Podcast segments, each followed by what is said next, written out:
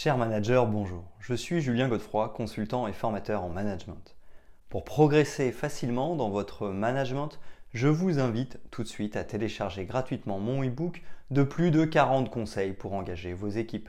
Vous trouverez le lien dans la description. Pensez aussi à vous abonner à ma chaîne YouTube pour consulter mes dernières vidéos.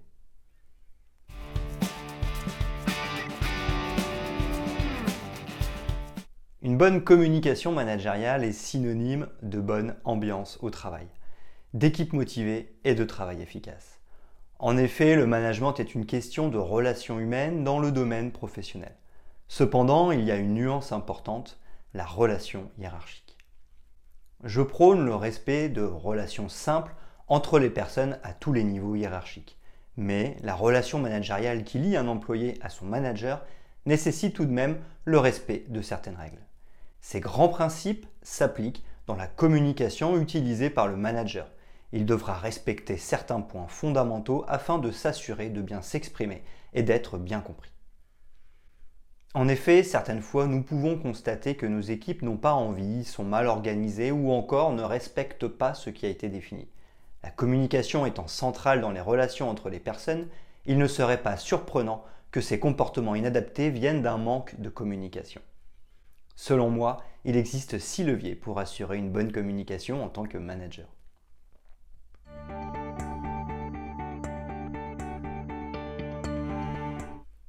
Premièrement, écoutez pour une bonne communication managériale. Le premier point d'une bonne communication managériale concerne la capacité d'écoute du manager. En effet, communiquer, c'est aussi comprendre l'autre pour parler de ses problèmes et non pas de la projection de nos propres problèmes sur l'autre. La nuance est importante, mais il est tellement facile de croire que l'autre a les mêmes problèmes que nous. L'écouter sincèrement nous permettra de bien cerner ses problématiques. De plus, cela lui donnera une réelle existence. Écouter ce que nos collaborateurs ont à nous dire, c'est reconnaître qu'ils existent. C'est donc aussi extrêmement motivant. Ils auront pu s'exprimer, ce qui donne un sentiment de bien-être. Mais au-delà de ce point, ils auront aussi eu le sentiment d'avoir été compris. Nous devrons donc bien nous centrer sur l'autre en coupant notre téléphone et boîte mail. Le plus dur s'avère de couper notre cerveau pour qu'il soit concentré uniquement sur notre collaborateur. Nous pourrons hocher de la tête, dire oui et regarder dans les yeux pour montrer que nous écoutons. Nous serons ainsi dans une écoute active. En répétant ce qui vient d'être dit, nous pourrons obtenir des précisions et nous assurer que nous avons bien compris. Prendre des notes nous permettra de ne rien oublier et enverra le message que nous sommes centrés sur ce que dit l'autre.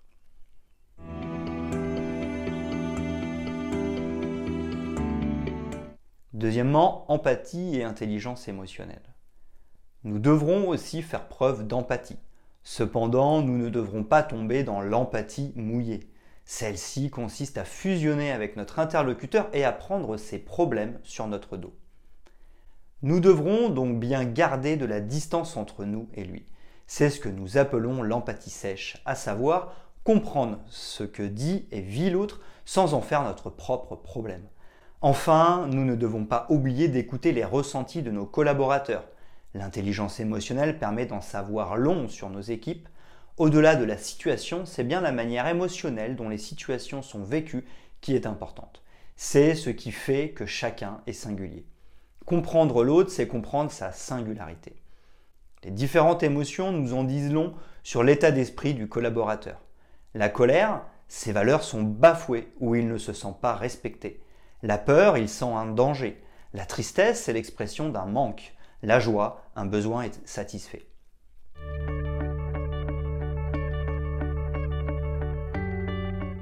Troisièmement, la communication non violente.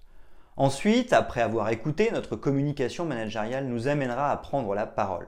Pour nous exprimer au mieux, le protocole de communication non violente, CNV, semble être le plus adapté. Il se compose de quatre étapes, toutes incontournables. Exprimer la situation, en effet, nous devrons dans un premier temps exprimer la situation et donc le contexte de nos propos. Faire part de son ressenti, nous poursuivrons en faisant part de notre ressenti par rapport à cette situation. Nous pourrons donc livrer la manière dont nous l'avons vécu. Troisièmement, faire connaître son besoin. Nous continuerons en exprimant notre besoin. Nous évoquons rarement ce point lorsque nous prenons la parole, mais il permet d'en dire encore plus sur notre mode de fonctionnement pour mieux se faire comprendre. Quatrièmement, énoncer une demande. Enfin, nous ferons une demande claire et nette à nos interlocuteurs. Ainsi, ils sauront précisément ce que nous attendons d'eux.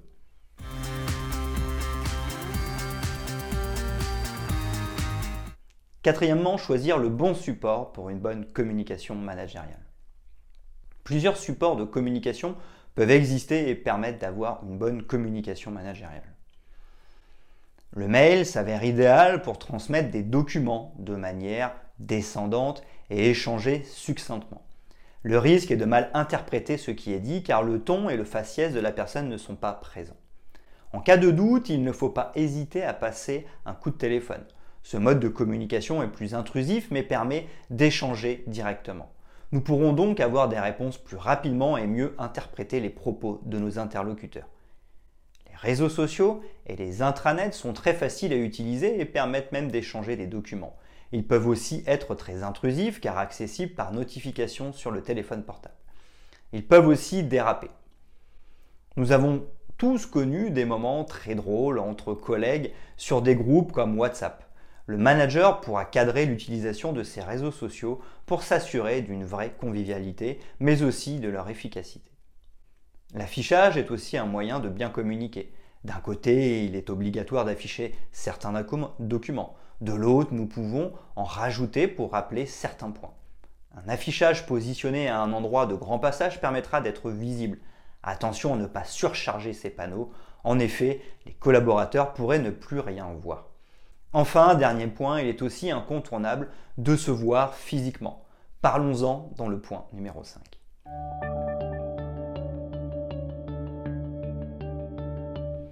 Cinquièmement, les rythmes managériaux. Une bonne communication managériale passe par des rencontres régulières entre le manager et ses équipes. C'est ce que nous appelons les rythmes managériaux.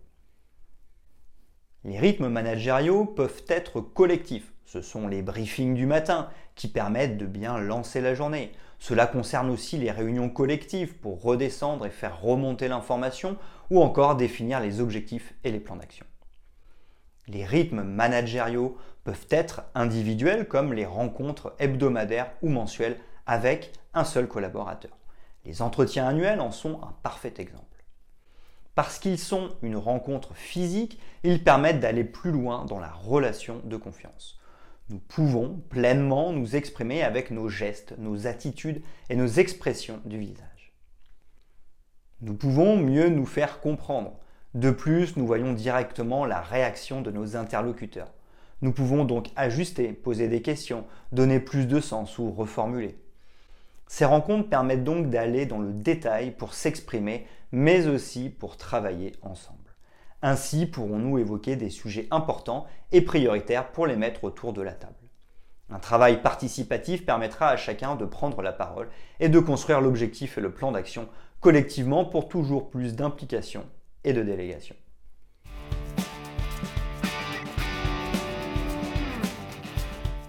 Sixièmement, répéter plusieurs fois. Enfin, pour une bonne communication managériale, il ne faudra jamais hésiter à répéter plusieurs fois les messages forts que nous voulons passer. En effet, croire que l'être humain va comprendre, assimiler et agir après avoir entendu une seule fois le message est utopique.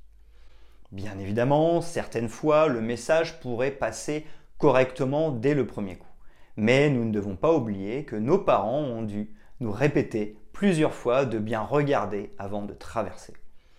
En effet, il ne faudrait pas non plus croire que notre message s'avère évident pour l'autre.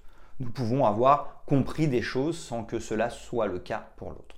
N'oublions pas que l'inverse est vrai. Nous pouvons ne pas avoir compris certains points alors que d'autres les ont déjà intégrés.